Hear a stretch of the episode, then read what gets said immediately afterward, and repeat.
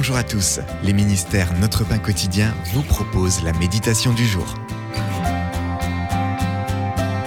La vie éternelle.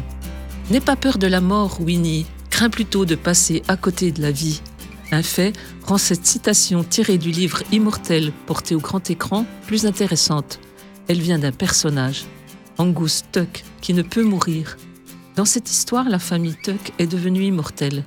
Le jeune Jesse Tuck, qui est tombé amoureux de Winnie, la supplie de rechercher elle aussi l'immortalité, de sorte qu'ils soient ensemble pour toujours.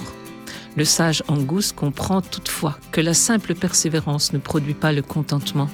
Notre culture nous laisse entendre que si nous pouvions avoir la santé, la jeunesse et l'énergie pour toujours, nous serions vraiment heureux.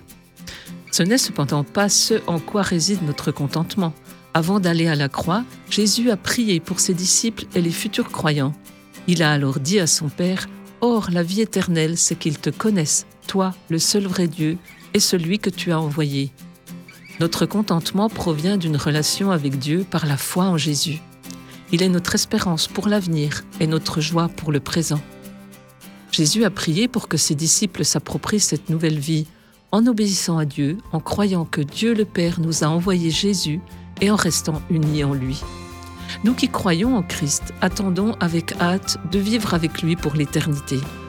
Nous pouvons néanmoins déjà connaître la vie en abondance ici-bas.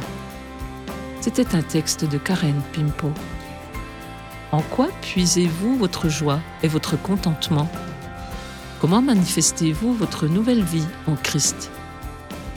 Jésus, Aide-moi à m'approprier la vie abondante que tu m'as donnée.